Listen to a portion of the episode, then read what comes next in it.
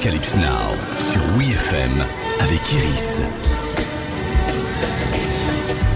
Bonjour à toutes et à tous, comme tous les lundis, on parle musique et cinéma sur WeFM. Qu'une bande originale devienne au final une compile des meilleurs tubes, c'est déjà arrivé. Tarantino, tu nous écoutes. Mais quand il s'agit de la bande son d'un film médiéval, c'est plus surprenant. C'est pourtant le parti pris très affirmé de Chevalier, sorti en 2001. Le deuxième long métrage derrière la caméra de Brian Elgland, le scénariste oscarisé de LA Confidential, avec le regretté Heath Ledger devant la caméra. Queen, David Bowie, Sin Lizzy ou ACDC figurent dans la BO de ce film inspiré d'une des toutes premières œuvres de la littérature anglaise, Les Contes de Canterbury de Geoffrey Chaucer. L'histoire de William, un jeune écuyer qui, après la mort de son maître, se fait passer pour un chevalier pour jouer dans tous les tournois du pays. Il est accompagné de ses fidèles compagnons, parmi lesquels un écrivain inconnu, Chaucer, chargé d'inventer sa légende. Un jour, je serai chevalier. Oui, William, si un homme croit assez fort, il peut arriver à tout.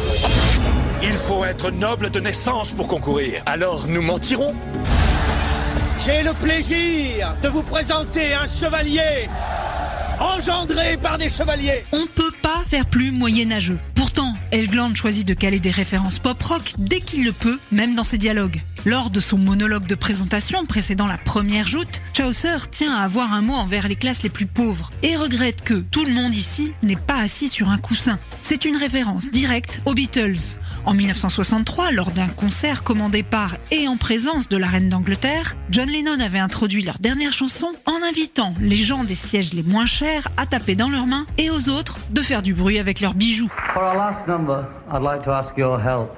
The people in the cheaper seats clap your hands? And the rest of you, if you just rattle your jewelry. Le rock s'impose donc logiquement jusque dans la bande originale. Quand Elgland fait vibrer les tribunes du tournoi au son de We Will Rock You de Queen, ou lorsque William doit montrer à un parterre de nobles la danse du Kederland, le pays imaginaire dont il dit être le seigneur, le flutio médiéval se mue doucement mais sûrement en Golden Years de David Bowie.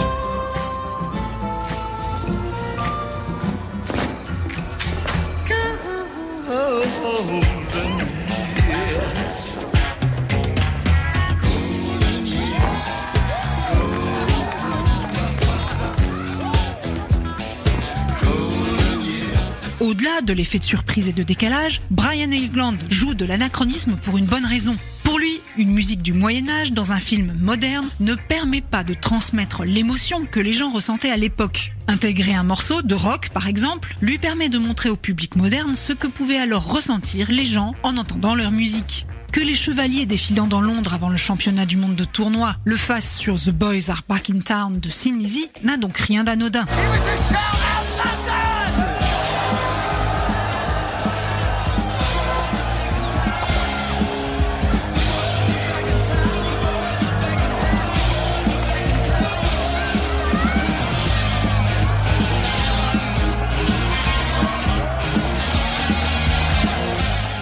Titre qui fait d'ailleurs écho au thème du film. The Boys Are Back in Town fait référence au Quality Street Gang, ce gang qui arpentait les rues de Manchester en Angleterre où Phil Lynott, le frontman de Sin Lizzy, a passé une grande partie de sa jeunesse. Des coupes jarrets qui se déplaçaient en bande, appelés ainsi en raison de leur sens de la mode.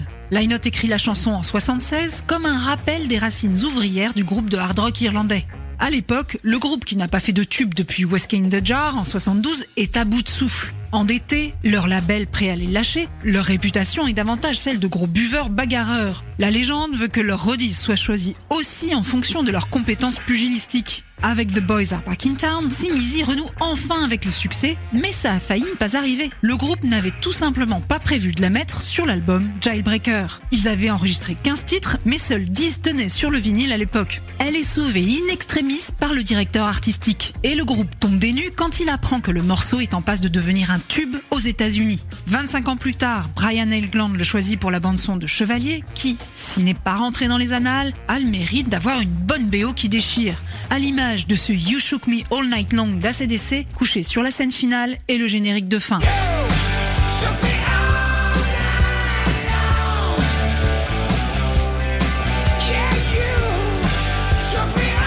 Now, c'est fini pour aujourd'hui. Rendez-vous lundi prochain pour un nouvel épisode. Retrouvez tous les épisodes d'Arocalypse Now en podcast sur wefm.fr.